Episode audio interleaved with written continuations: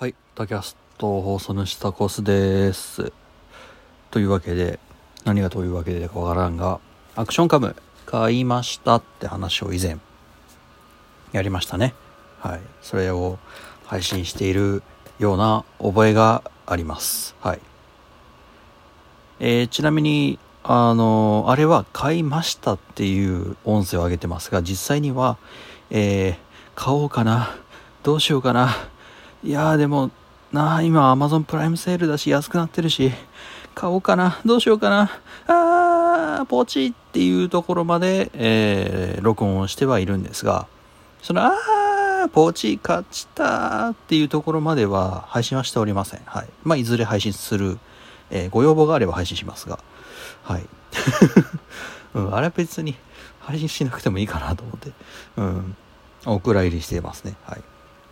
で、えーその、えーアクションカム、まあ、僕が買ったのはこのアカソという、まあ、中華メーカーですね、のブレイブ7という、えーまあ、簡単に言うと GoPro のコンパチです。はい。GoPro のコンパチというよりかは DJI のオズモアクションのコンパチって言った方がいいのかな？うん。はい。まあ、ね、あのお値段1万6000円ちょっと。はい。まあ、かなり良心的なお値段でございます。まあ、残念ながら、えー機能はそれなりと、えーいうことなんですけども。まあ、というわけで、アクションカム買いまして、届きまして、使ってみましたっていう話です。うん。で、結論、結論言うよ。あのー、3万円以下のアクションカムは買うな。以上っていうね、えーことになりました。うん。まあ私もこれまだ従前に使えたわけではないので何とも言えないんですけれども。いやーこれね、辛い。うん。まあ、まず第一やらかしで僕はあのマイクロ SD をですね、速度がね、遅いって書かれてね、うん、確かに、いやーでもな、クラス、一応クラス10なんだけどね、今、今入れてた、えーアクションカム。まあいろいろとね、SD カードもね、書き込みの速度とかね、読み込み速度とかいろいろありますけれども、えー書き込みの速度が遅い SD カードだと、えーこの SD カードは使えません、つってね、あの、弾かれるんですよ。うん。で、なのでアクションカムっていうのは大体、えーセットで売られている SD カードも一緒に買っておきましょうね。その方が一応安牌だよ。まあ、たっけえけどなっていうのが、まあ、通説というか、まあ、そういう風にして売られてるわけですよ。SD カードと、えーまあ、簡単に言うと、アクションカムと、えーその他、えーアクセサリー類と、あと SD カードがついているセットを買っといた方が、まあ、非常に、えー何も考えずに済むということなんで、まあ、お金に余裕があればですけどね。うん、っていうことなんですが、まあ僕はそれをやらかしてしまい、やらかしてしまいっていうか手元に SD カードがあって、結構ね、く速度出てた覚えがあるんだよ。で、クラス10だから、まあまあ、必要最低限ぐらい出てるだろうって。こんな中華アクションカメにね、そんな、ね、速度高いね、うん、SD カードいらないだろうと高く売っとったら、うん、怒られたということで、はい。まあ今、えー今日ですね、えーまともなサムスンの、えーあれなんだっけな、プロかなの SD カードつくので、まあそれで来て、えーテストかなっていうところです。はい。でね、このブレイブ7っていうのがですね、まあ2年ほど前になりますかね。2年か3年ほど前のアクションカムで、まあ、簡単に言うとあの1世代前なんですよ。ブレイブ8っていうのが今出てまして、うん、まあそっちの方がまだマシなんだよ。ただね、値段がね、倍すんだよ。ブレイブ8の方が、うーんと、GoPro で言うと9ぐらい。ざっくり、本当にざっくり言うとね。でブレイブ7は、形はない。うん、形はない。ブレイブ 7LE っていうローンチエディションっていうのがあるんだけど、うん。まあ、買いモデルですわ。ブレイブ7の。うん。ただ、それも、それと、このブレイブ7と、えー、ブレイブ8はほぼほぼ見た目一緒です。一緒ですが、ブレイブ7は3万円。ブレイブ、じゃあブレイブ8は3万円。ブレイブ7は1.6万円。えブレイブ 7LE が1.2万円が1.4、3万円か、そんぐらい？結構刻んでる、うん、というところで、うん、まあ、3万円スラクション株買うぐらいだったら、とりあえず1.6万円で様子見るかっていうふうにして、ブレイブ7購入したってことですね。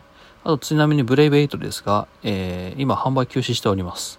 うん。えー、生産の目処が立ってないのか、えー、いろいろと、まあ、中華あるあるですね。あの、ローンチして出したはいいが、えー、致命的な問題が発生して、えー、発売したことすら、えー、なかったことにするっていうね、えー、ことがね、ちょいちょいありますけれども、はい。もしかしたらそれかもしれない。うん。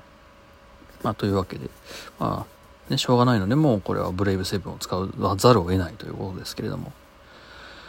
うん。で、まあ、ガタガタ語ったが、ね、一番最初の感想に戻ります。えー、3万円以下のアクション株は買わない方がいいんじゃないかなっていうね。うん。まあ、ええの買っといた方がいいと思いますわ。なんせね、やっぱね、まあ、僕がアクション株初心者ということもあってですか、うーん、ちょっと使い勝手が悪いかな。まあ、これがもちろん3万円のやつを買えば、3万円以上のものを買えば解決するのかと言われたら、何とも言えないというのも本音なんだけど、うん。ただまあスペック上で言うとやっぱ3万以上のやつを買っといた方がいい気がするなっていうね。うん。まあ GoPro で言うと9以降ですね。うん。で、DJI で言うとオズモアクション1かなもしくは、まあ、欲張って3いっといてもいいかなっていうね。2はちょっとあのアクションカム、普通のアクションカムとちょっと違うので、なんとも言えないんですけど。うん。なんせね、本体にマウントの、なんだろう、あれがないっていうね。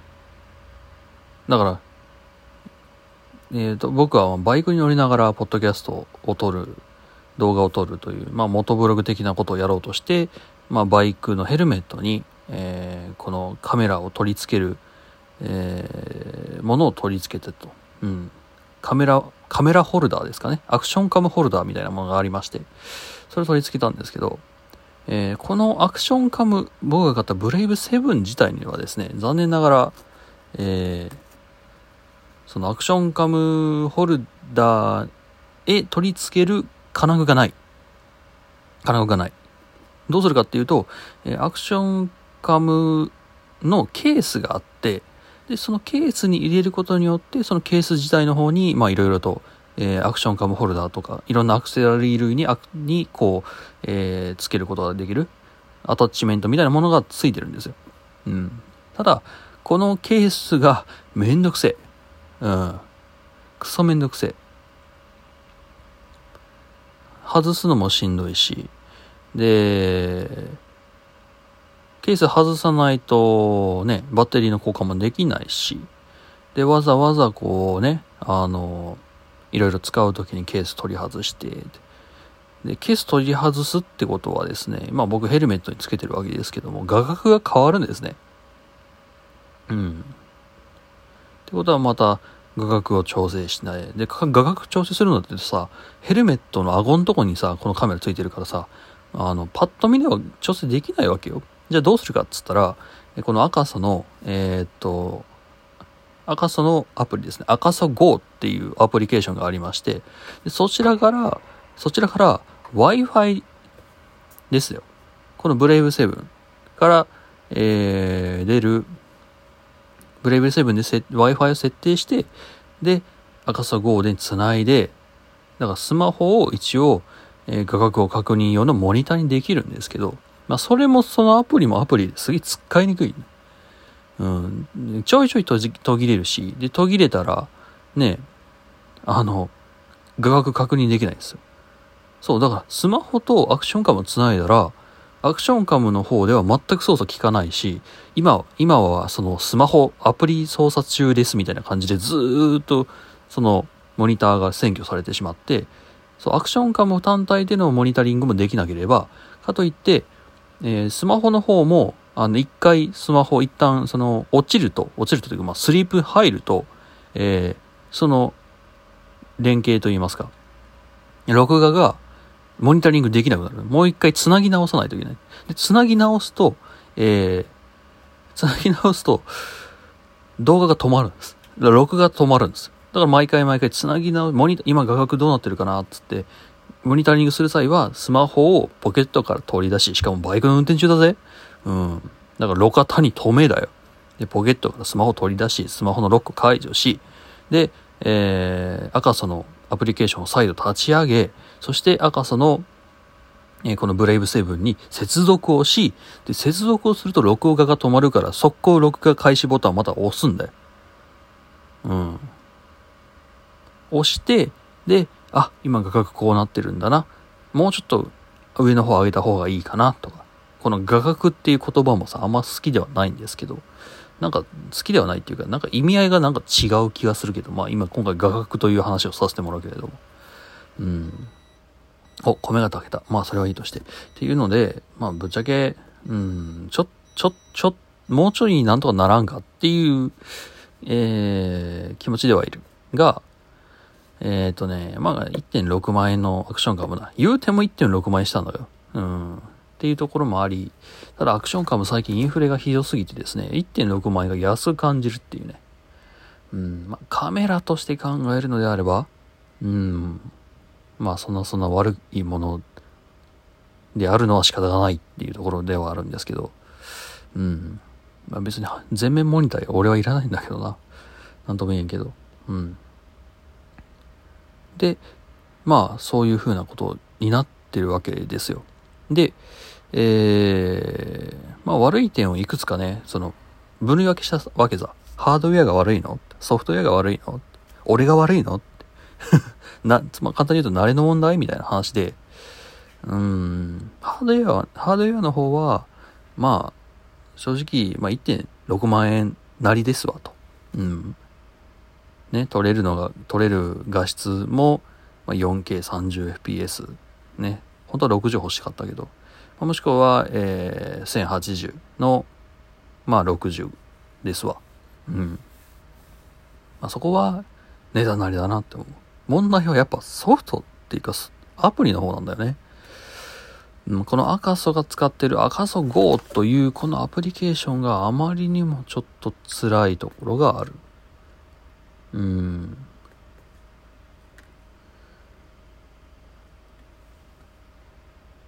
うん、あまりにも辛いね。っていうところもあり、やっぱり、えっ、ー、と、まあ、GoPro や DJI も似たようなアプリ出してます。で、やっぱり、ああいう大手のところの、えー、ソフト、アプリというの方が、まあ多分、いいんじゃなかろうかって思うわけね。うん、まだ、まだ、ちょっとこれよりマシなんじゃねえかなと思うので、まあそういったこう有名メーカーのうーん、アクションカーを買うのが結局、えー、ストレスフリーで使えるっていうところになるんじゃなかろうかってね、ちょっと使ってみて、本当にまあ使ってみてまだ、あれなんだよね、1日しか経ってないんですけど、は、ちょっと感じたりしました。うん、まあ使い道だ、でもあるんだと思うんだけどさ。うん。はい。というわけで、まあちょっとブレイブセブン使ってみて、の感想、アクションカム、初めてのアクションカム、中華アクションカムを使ってみてという感想でございます。いやー、まあ物自体はすごい面白いと思うんですよ。おもちゃとしてね。さすがにその、なんだろうな。スマートフォンをこう、ヘルメットに無理やりくくりつけてね、走るわけにはいかない。うん、まあ昔は似たようなことやってたけどね。あの、うん、Bluetooth イヤホンをこう、ヘルメットの中に埋め込んで、イヤホンっていうかヘッドセットかな。無理やり埋め込んでそれをマイク代わりにしてやってましたけど。うん。まあさすがにちょっとね、スマホを取り付けるのは、リスクがでかいね。リターンはそこまでないし。いや、リスク、リターンはね、やっぱでかいが、やっぱ、うん、画質綺麗。正直アクションカムよりも iPhone7 と iPhone SE もしくはまあ iPhone12 mini だけど僕の方で撮った方が画質がものすごいいいし、で、手ぶれもちゃんとしてるしね。うん。ただ、そんなその炎天下、例えば今みたいな季節で、えー、ヘルメットの真ん前にね、こう、スマホをね、えー、まあ固定してだな。で、重いしさ、これ。やっぱりアクションカム軽いからいいのさ。で、まあまあその重いスマホをさ、顔面にさ、取り付けて、ね、うん、走るわけですけども、まあ、確実にバッテリーがいかれるのと、熱暴走を確実にするのと、うん、まあちなみにこの、アクションカムも熱暴走しないわけじゃないんで、はい。で、まあ、容量だね。iPhone の場合だったら、めちゃくちゃ容量食うし、で、SD カード使えないからね。うん、ぶっこ抜くこともできないということで、まあアクションカムにならざるを得んのだが、うん、その、なんだろうな。こう、いろんなこう、ユーザビリティ的な話をすると、3万円以上の、まあ、有名なメーカーですね。のものを使っておく方が多分サービスもいいし、うん、アプリケーションもまともな感じで動くんじゃないだろうかななんてね思ったりもするわけです。うん。という感じかな。はい。というわけで、ダキャスト、えー、まあ、アクションカム、ブレイブセブンですね、えー、を使ってみましたという話でございました。まどっかしらでお会いいたしましょう。では。